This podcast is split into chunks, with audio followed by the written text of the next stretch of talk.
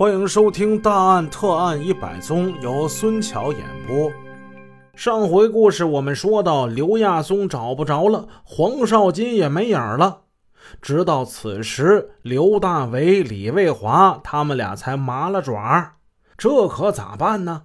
幸亏以前业务中认识一个香港的正太，这正太却告诉他们：“你们说这顺进贸易公司这地方我去了，这是个贫民窟啊。”贸易公司一般不会设在这儿的，你们是不是让人给骗了？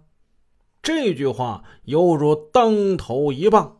刘大为放下电话，额头上冒汗了。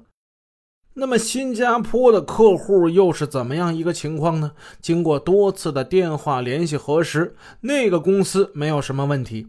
但是沈阳化工进出口公司是与刘亚松的顺进贸易公司签订的合同。如果顺进贸易公司以及玉龙船的贸易纯属是子虚乌有，这个中间的链条这么一断，那么和新加坡的公司它又有什么关系呢？难道玉龙船的出口贸易从始至终它就是一个骗局吗？刘大为不敢想，李卫华不敢想，更不敢相信。刘大为说：“如果这是个骗局，那这就是一个迷人的骗局。”李卫华说：“如果这是个骗局，那么他们简直是天衣无缝啊！”这俩家伙现在也没有心情继续玩下去了。后来挪了一家宾馆住，但是没有与公司联系。公司领导即使再急也找不着他俩了。刘李二人不愿意相信被骗的事实，他们还存在着一些侥幸，盼望着能有一线转机。李卫华几乎不停地给那个顺进贸易公司挂电话。具有讽刺意味的是，他每次挂这个电话，那边就有一个自报叫林建明的人，他就接这电话了。他每次说的话都是一样的，信用证保证开到。下次再打电话，他说的话一样，信用证保证开到。哎，你怎么打，他就是这几个字信用证保证开到，态度好的很。但是事儿呢，那是绝没有可能帮你办的。这俩人想了两天，这个林建明是不是刘亚松专门安排在那儿应付我们电话的呢？到这个时候，其实小孩子都应该想明白了，唯独他俩想不明白。他俩已经陷得太深了。李卫华的精神越来越坏了，开始酗酒。一次，他一个人几乎是干了一瓶的白酒。镜片后那双眼睛被酒精烧得通红，暴跳如雷的他跺脚大骂：“他 妈的，我不回沈阳了！”我要去信宜，我要去找黄少金，我要去找谭光业，我要跟他们算账，我跟他们拼了。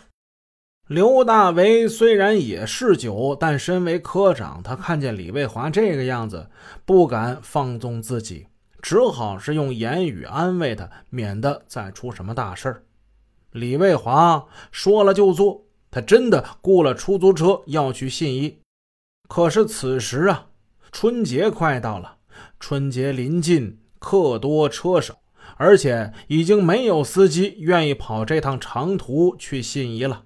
李卫华身心疲惫地回到宾馆的客房，重重地往床上一倒，他起不来了，两只眼睛直勾勾地看着天花板发愣。如果这是个骗局，那么公司……损失了两百多万，自己呢，自己肯定肯定要坐牢的。回扣这钱不能要了，干脆我把这钱退回去。就算是我退回去，也也得把那货款拿回来呀。睡到半夜，李卫华把刘大为给叫醒了。刘头啊，有件事儿，我我把你给坑了，我。我我我不能不告诉你了，再不告诉你不行了。说吧，我得的不是三万多，我得了十五万呢，十。十五万五千呢。啊！刘大为大吃一惊，我你你小子你你胆子这么大呀？李卫华肯向刘大为道出这隐秘，实在是出于无奈。他感觉到生意有危险，回扣吃不了，同时也是为了让刘大为帮他出出主意。黄少金得了多少钱啊？我们俩总共是二十七万多。你呀你呀，你怎么提那么多钱呢？你呀，那谭光业答应给我的嘛。谭光业答应给我跟黄少金百分之十的回扣，他一半我一半，另外还有百分之二嘛。可是如果这个买卖真的是个骗局，公司赔了钱，我我我会不会坐牢啊？刘大为心情也很不安，他一到广州就把这鹰给撒出去了。倘若出了岔头，他是难逃责任。不过他看见李卫华那可怜相，他感到自己有责任把他带回去，不能出事刘大为说：“卫华呀，你你你得振作起来啊！你想想办法，是不是？天塌下来还有高个的呢，是不是？”刘大为身材高一点，这话在李卫华听来。感觉是科长有为他担当责任的这个意思，他当时眼泪就下来了。刘头，你你你你你放心，不管是出了啥事我绝对不会连累大家的。他哭了。刘大为这也是稳兵之计呀。李卫华太激动了，如果真出个什么三长两短，那可不好办，这事儿就说不清楚了，必须。得把李卫华带回沈阳啊！眼看着春节在即，阳城爆竹声声，漫漫长夜，心事重重。这俩人辗转反侧，是难以成眠。等信用证毫无希望，刘李二人便在大年三十的半夜飞回沈阳。节前的李家没有什么欢乐的气氛。大儿子全家远在日本，小儿子李卫华为了公司的业务滞留广东，家里除了进去就是孤零零的两口子，哪来的乐趣呀？好在晚上十点钟，小儿子终于是风尘仆仆的回来了，夫妻脸上露出了惊喜的笑容。李母见儿子瘦了，心疼的就问：“儿啊，吃饭没有啊？”李卫华。困倦而疲惫的说：“我在飞机上吃过了。”除夕之夜，沈阳是灯火辉煌，午夜是家家户户燃放鞭炮，这响声震耳欲聋。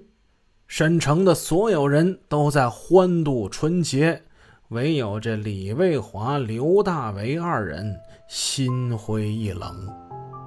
他们意识到监狱的大门。即将向他们敞开。本集已播讲完毕，故事好听，但也要注意休息哦。